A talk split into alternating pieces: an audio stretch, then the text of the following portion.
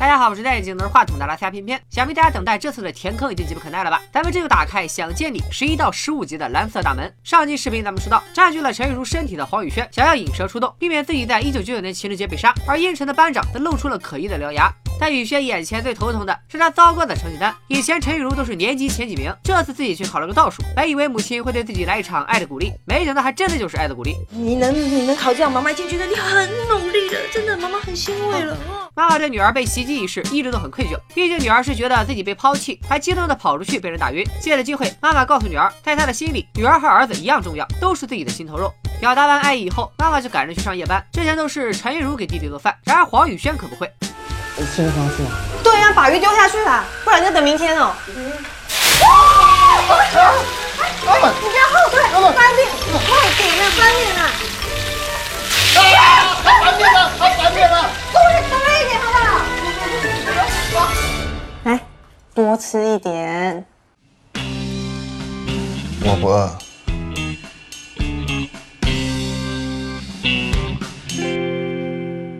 姐弟俩只好跑去吃鸡。雨轩问弟弟，被袭击那晚为何要离家出走？弟弟说，他曾偷听到爸妈吵架，他俩都想带走自己，没人关心姐姐。为了替姐姐鸣不平，所以他才搞了场离家出走。弟弟外冷内热的表现，让雨轩感到一丝温暖。突然，炸鸡店来了几个小痞子，把弟弟单独叫了出去勒索他。黄雨轩可不是陈玉茹那种软柿子，第二天下午立马就带人帮弟弟找回了场子。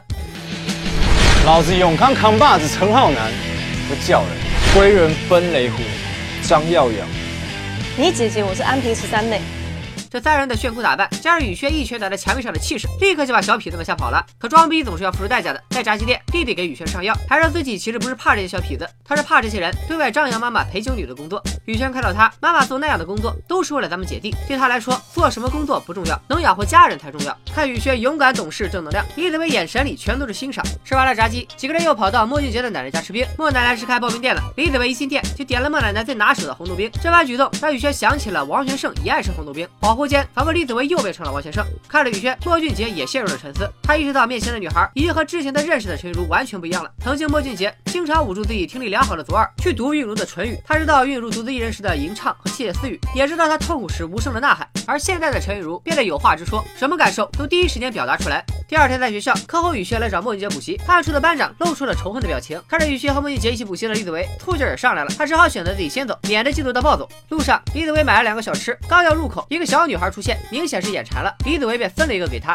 通过和女孩的交流，李子维得知小姑娘是迷路了。本来李子维想要报警，可女孩一听要找警察，就吓得哇哇哭。没办法，李子维只好骑车送女孩回家。但女孩只记得家的大概方位，李子维需要一家一家的寻找。半路女孩又口渴，李子维还要喂她买冬瓜茶，并且带着她玩这玩那。吃晚饭时，女孩看李子维如此体贴帅气，竟说想当他的女朋友。李子维只当是童言无忌，女孩却不依不饶，问李子维到底喜欢什么类型的女生。李子维不得不描述了一番，脑海里全都是黄雨萱的影子。吃完饭，女孩终于找到了家，李子维骑车准备离开，女孩也大声的说出了自己的名字。大哥哥，我叫王雨轩，你不可以忘记我哦。好，我不会忘记你的。原来黄雨轩在童年时就已经和李子维有了一段缘分，可惜李子维并没有太在意这个名字。在他往回走时，雨轩和俊杰也走在回家的路上，他们的身后班长阴魂不散，强烈的嫉妒让他产生了幻觉。你想要了对吧？你想要了对吧？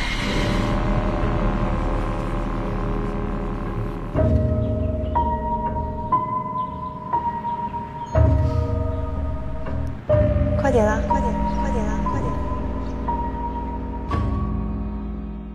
次日上学时，李子维收到了一封信，说八班有位女生约他见面。李子维以为是雨轩，便欣然前往。到了见面地点，李子维还以为是雨轩又要跟自己告白。莫俊杰也觉得事情不对，跟了过来。正巧雨轩来倒垃圾，俊杰才发现找李子维的并不是雨轩，两人趴在墙边偷窥，发现找李子维的原来是小柔。面对小柔的告白，李子维直接选择了拒绝。但他拒绝的理由很扯，说是因为自己和小柔的八字不合。这番说辞直接把小柔给气跑了。转过墙角，小柔看到了偷看的雨轩，狠狠地瞪了他一眼。晚上在唱片店打工的雨轩想起，未来王先生拒绝别人的告白，用的也是八字不合的梗。这不仅让雨轩怀疑，这一切真的仅仅是巧合吗？废话，当然不是啊！咱们接着看。第二天上学时，雨轩竟然在书桌里发现了一沓自己的照片，照片都是偷拍的。可是大家一定有个疑问，班长手里也有陈雨露的照片，会不会是他干的呢？午休时间，雨轩来找李子维和孟俊杰，三个人躲在体育器材室研究起这些照片。雨轩发现这些照片都是在放学时拍的。一个高中生拿着相机偷偷摸摸拍照，肯定会引起路边商贩的注意，所以只要去问问路边商贩，没准真的能找到袭击案的凶手。三个人刚商量好行动计划，没想到检查午休的教官到了。为了掩护雨轩，李子维和莫俊杰故意被教官看到，这俩倒霉虫因此被罚打扫。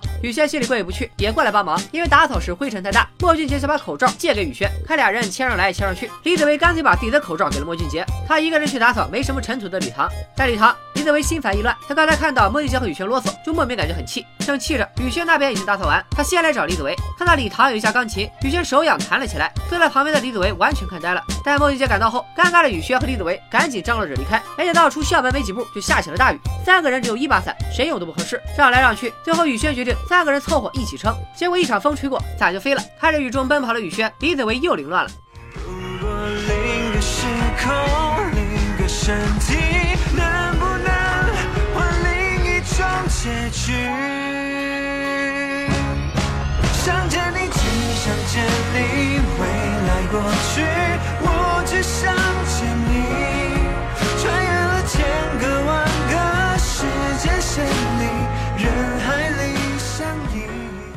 大家注意这个雨轩奔跑的瞬间，是不是让你想起了未来王全胜那张初恋女友的画？暴雨赶到了唱片店后，雨轩进店给大家拿毛巾，趁此机会，心里已经激动许久的李子维一个没忍住，告诉了莫俊杰自己的秘密。我想。我应该是喜欢上陈玉茹。然而莫俊杰并没有像以前那样表现出愤怒，因为他已经察觉到陈玉茹的变化。两人擦干了头发，雨也停了。回去的路上，莫俊杰祝福了一下李子维，可李子维告诉莫俊杰，他并不想要和玉茹发生什么，因为他毕业后就会移民加拿大。面对这个真相，莫俊杰呆了。为什么？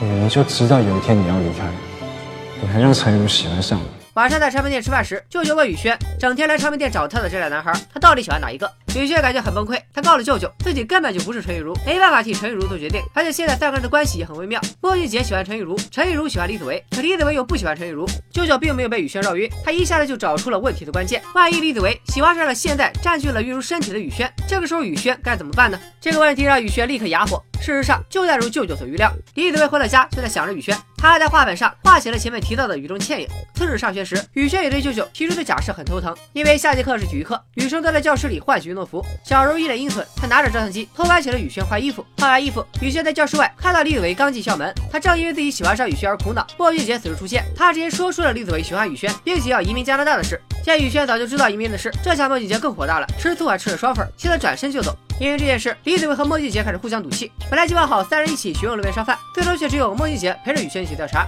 可两个人查了半天，却毫无收获。继续扩大调查范围时，俊杰告诉宇轩，他觉得眼前这个女孩越来越让自己陌生，是因为那天他在告白失败以后，为了迎合李子维的喜好，故意强迫自己变得阳光开朗，还让雨轩在他面前没必要也装成这样。看莫俊杰越说越离谱，雨轩决定拉着他去找李子维说清楚。三个人会面后，雨轩终于打开天窗说亮话，他是来自二零一九年的黄雨轩，并不是一九九八年的陈玉茹，所以莫俊杰喜欢的不是自己，李子维喜欢的也不是陈玉茹，这俩人完全没必要因为自己互相怄气。为了证明自己所言非虚，雨轩拿出了两份考卷，一份是陈玉茹以前的，一份是自己现在的。两份考卷不仅分数不一样，连笔记都差别很大。雨轩还告诉他们，自己从二零一九年穿越过来，就是因为有人给他寄了台随身听，李子维拿过随身听听了起来。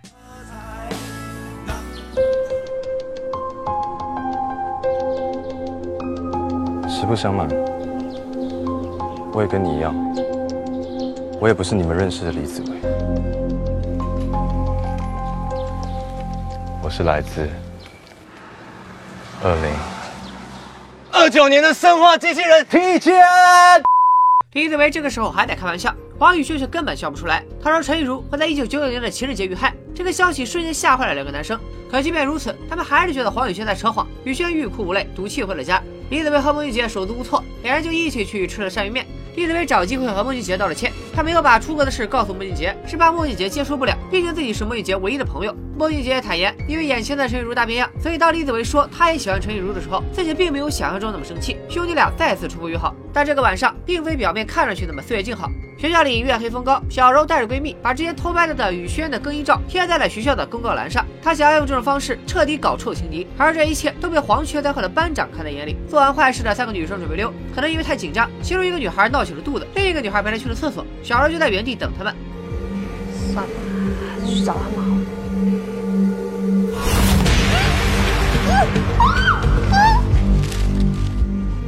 第二天，宇轩刚到学校，就看到教室门口围了一堆人。小柔竟然在昨天被人杀死了。宇轩很震惊。小柔的闺蜜看到宇轩，就像见到了杀人凶手般，吓得逃走。宇轩赶紧跟上去，质问他们到底发生了什么。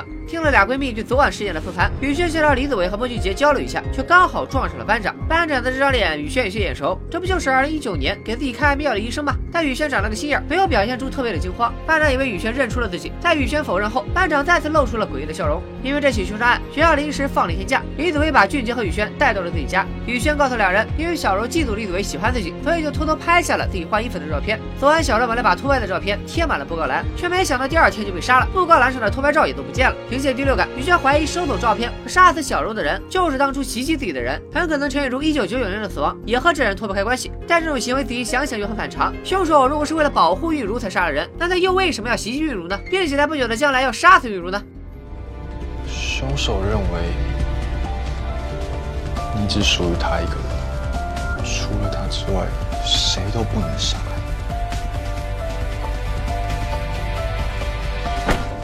莫俊杰是否猜到了凶手的心理？咱们先卖个关子。眼看时间不早了，莫俊杰借口先离开，其实是为了给李子维和宇轩制造独处的机会。李子维明显还没做好准备，只好找借口出门去拿饮料先溜了。借机四处乱看的宇轩，偶然间发现了一张画，画中赫然是被王全胜称作初恋的那个雨中女孩。黄宇轩这才明白，王全胜口中的初恋，竟然就是混入到陈玉茹身体里的自己。如果说生活习惯、口头禅相同还算是巧合，那这幅几乎一模一样的画还能是巧合吗？黄宇轩终于认定，眼前这个李子维就是自己的男朋友王全胜。就在李子维拿来饮料时，黄宇轩心跳加速。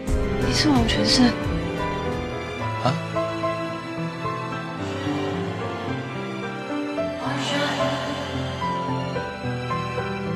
黄宇轩，黄宇轩。关键时刻，宇轩穿越到了二零一九年，他还身处自己堆满行李的房间里。这里我帮大家回忆一下，二零一九年的宇轩正要出差去上海，闺蜜胖妞想在宇轩临走前把他拒绝，但发短信没人回，打电话没人接，便以为宇轩出事了，这才找来房东阿姨开了门，把宇轩从一九九八年叫了回来。宇轩还记得刚才看到的那幅画，他二话不说就跑到了三二咖啡馆，找到了舅舅，问他李子维到底是不是王先生。舅舅满脸为难，不知如何回复。这个问题，让我来替他回答吧。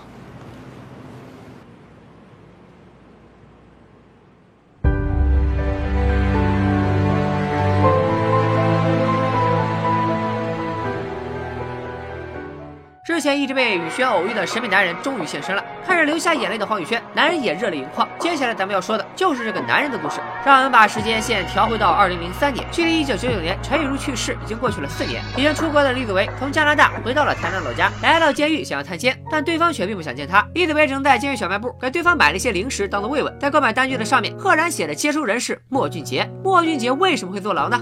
我们接着往下看，从监狱出来后，有些感伤的李子维拿起那台旧随身听，听起了伍佰的《Last Dance》。音乐声中，李子维想起往昔，有些精神恍惚，加上还没倒好时差，李子维的眼皮越来越沉。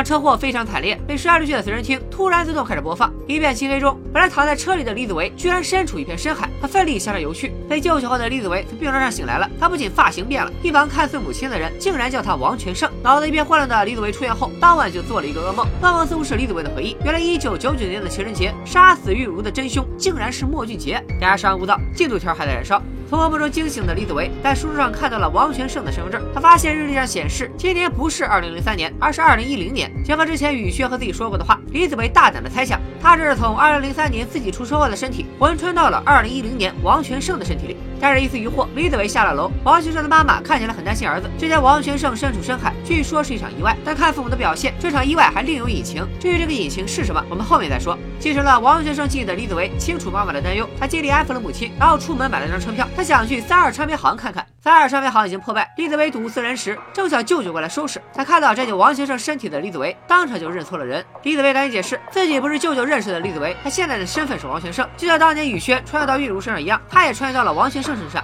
听了李子维的话，舅舅意识到以前外甥女说的那些都是真的，可现在后知后觉没用了，玉茹已经去世，舅舅的唱片行也要告别历史舞台。如今时代变了，已经没人再听唱片和磁带了。因为穿越到玉茹身上的雨轩，以前总是在舅舅耳边碎碎念，说舅舅会在未来去台北开咖啡馆，舅舅就顺势而为，真的去台北开一家塞尔咖啡馆。舅舅还说，真正的李子维在二零零三年车祸后一直处于昏迷，后来就被父母接回了加拿大。他刚才认错了人，还以为李子维在加拿大苏醒以后回来故地重游。大家记住舅舅的这番话，并不像他说的那么简单。舅舅还交给李子维一盒陈雨茹的遗物。李子维回到了王先生的家，他打开电脑，在网络上搜索起了黄宇轩的信息。当黄宇轩那熟悉的面孔出现在网页里时，李子维心潮澎湃。他意识到黄宇轩此时正在上大学，而此时的王先生也正巧是个高三生。李子维深呼吸，决定从家里搬出来备考。要考的学校自然就是黄宇轩所在的大学。他想以王先生的身份重新追求黄宇轩。当黄宇轩2019年出现穿越行为时，找机会改变1999年陈雨茹的被害。李子维住进了舅舅咖啡馆的一间空房，他在这间小屋里贴满了以前的照片，让那段快乐的时光激励着自己备考。备考间隙，李子维还在旧有的咖啡馆打工。这天，黄宇轩竟然来店里买咖啡，新上任的出现让李子维兴奋起来。借了递咖啡的功夫，李子维和黄宇轩来了个手指间的亲密接触。这段偶遇再次激励了李子维。考试转眼而至，根据李子维的兴趣，他要考的科系是设计相关，这个科系需要艺考。艺考时，面对空白的画纸，李子维想起了那个雨中的倩影，想象中的自己选择了在那个雨天告白。黄宇轩，我喜欢你。这一次，我绝对绝对不会再错过。好了，想见你十到十五集的故事就到此告一段落。这期视频里，很多小伙伴应该都很疑惑，为什么王全胜在李子维穿越时身处深海呢？他到底发生了什么？在完整版的剧集里，有一段王全胜的往昔，或许可以给你们答疑解惑。这段视频讲述了王全胜的过去，他曾喜欢上了学校里的一个男孩子，却因为世俗的阻拦被当做了怪物，甚至心爱的男孩也成为了唾弃自己的人。所以万念俱灰下，王全胜选择了跳海自尽。回到剧情，李子维开始利用王学胜的身体去追求大学时的黄宇轩，他真的能够如愿以偿吗？同时，我们还有一个疑问：一九九九年真的是莫俊杰杀死了全宇龙吗？如果不是，他为什么要坐牢呢？老规矩，我的填空速度取决于你们对这个视频的三连手速。如果这期视频的收藏数能达到三万，我就继续给大家更新下一期《想见你》，追上最新的剧情进度。最后给大家拜个早年，大家新年快乐！咱们下期视频再见，拜了个拜。